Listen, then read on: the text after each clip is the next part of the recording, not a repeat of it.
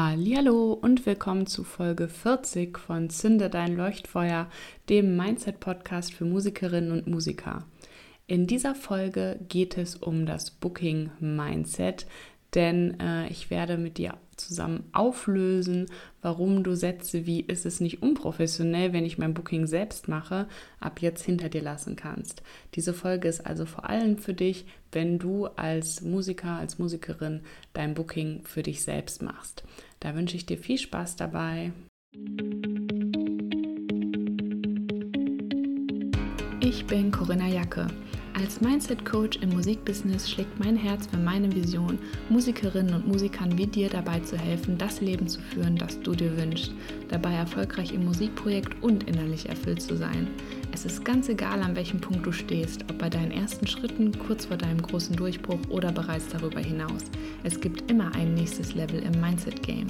Mit dem Einschalten der heutigen Folge hast du schon den nächsten Schritt auf deiner individuellen Reise getan. Woche für Woche teile ich hier mit dir meine persönlichen Learnings und Erfahrungen, wertvolle Tipps und Ressourcen und natürlich feurige Mindset-Hacks, die dich noch schneller aufs nächste Level bringen. Bist du bereit? Dann lass uns starten. Hallo und willkommen.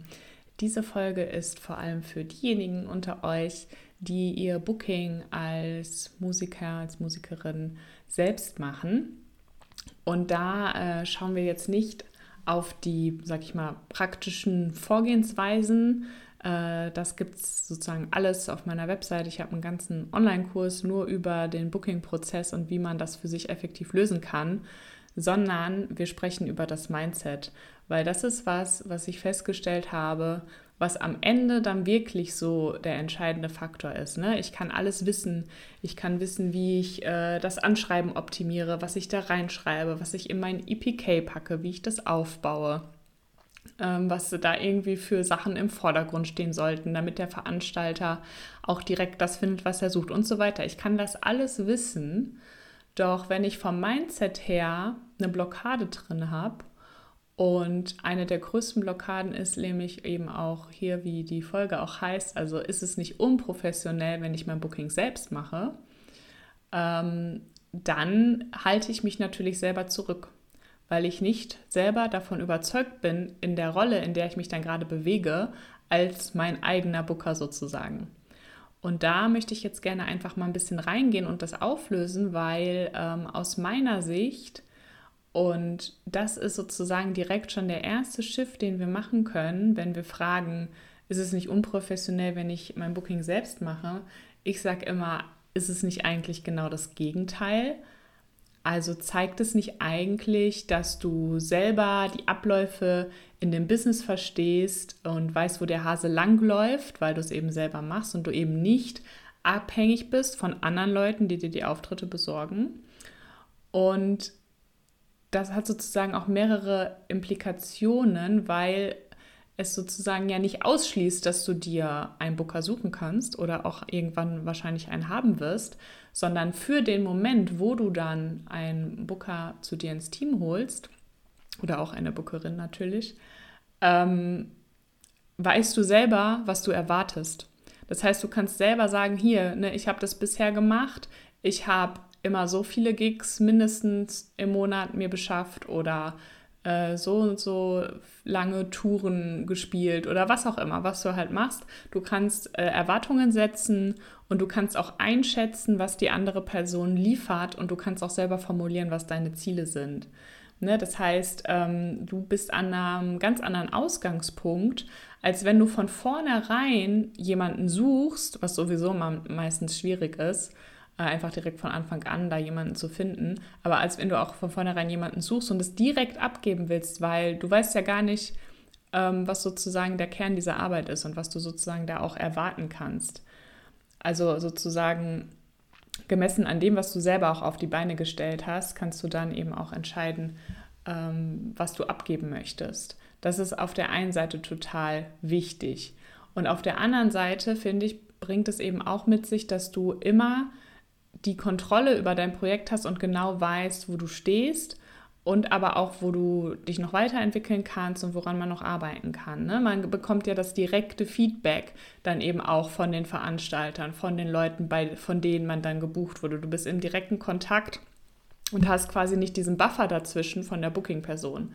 Ne? Dass man da sozusagen auch direkt das Netzwerk aufbauen kann. Du hast selber die Kontakte und baust dir selber das Netzwerk auf.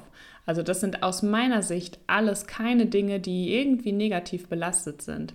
Das, was es einem so schwer macht, da reinzugehen und zu sagen, ich mache mein Booking selbst und dann auch immer dieser Glaubenssatz darunter liegt und ist das nicht unprofessionell ist, weil es letzten Endes, und da sind wir bei dem eigentlichen Thema, was da meistens zurückhält, es geht ja darum, sich selbst zu verkaufen äh, ne, dann eben gegenüber dem Booker. Und da tun sich manche eben schwer mit. Und das fühlt sich wenn man da eben hinderliche Glaubenssätze diesbezüglich hat, manchmal komisch an oder es fällt einem nicht so leicht.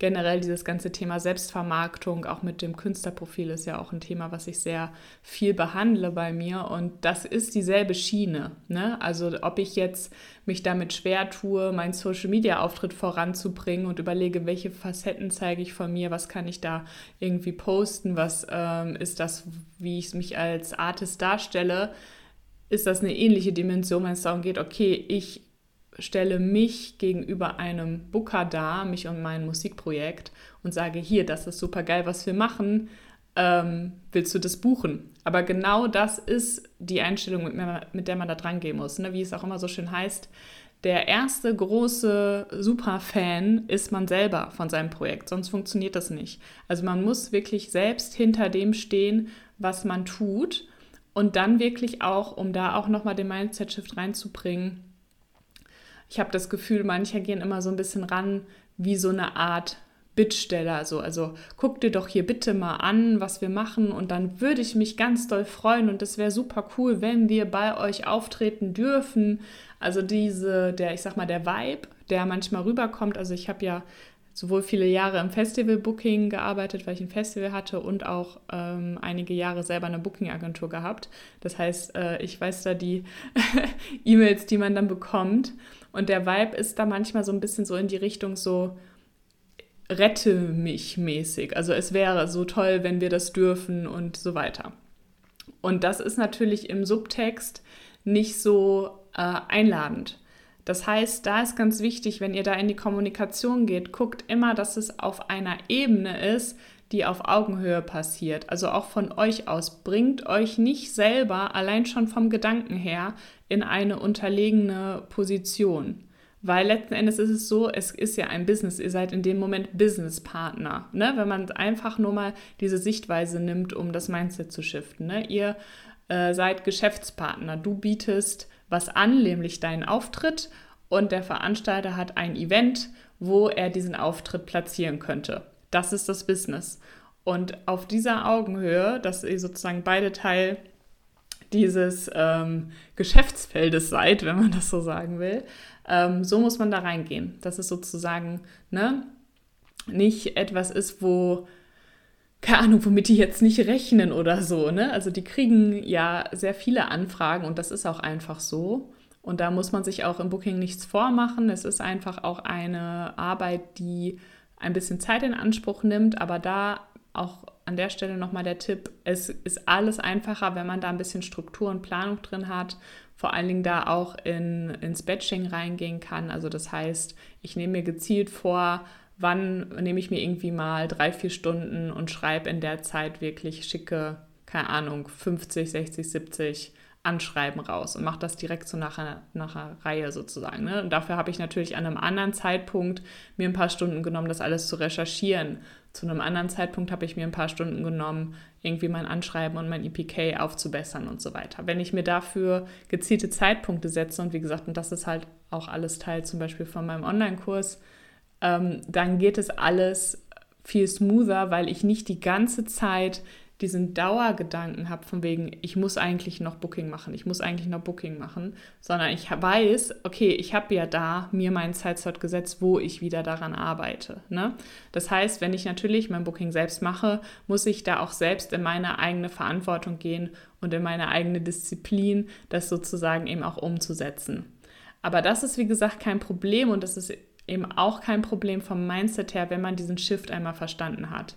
Ne, dass es sozusagen ähm, nichts mit unprofessionell zu tun hat und dass es äh, nicht eine Art des Bittstellens ist, dass man da äh, irgendwie ähm, sozusagen abhängig ist von dem Veranstalter, weil es gibt immer die, die Nein sagen. Die gibt es immer.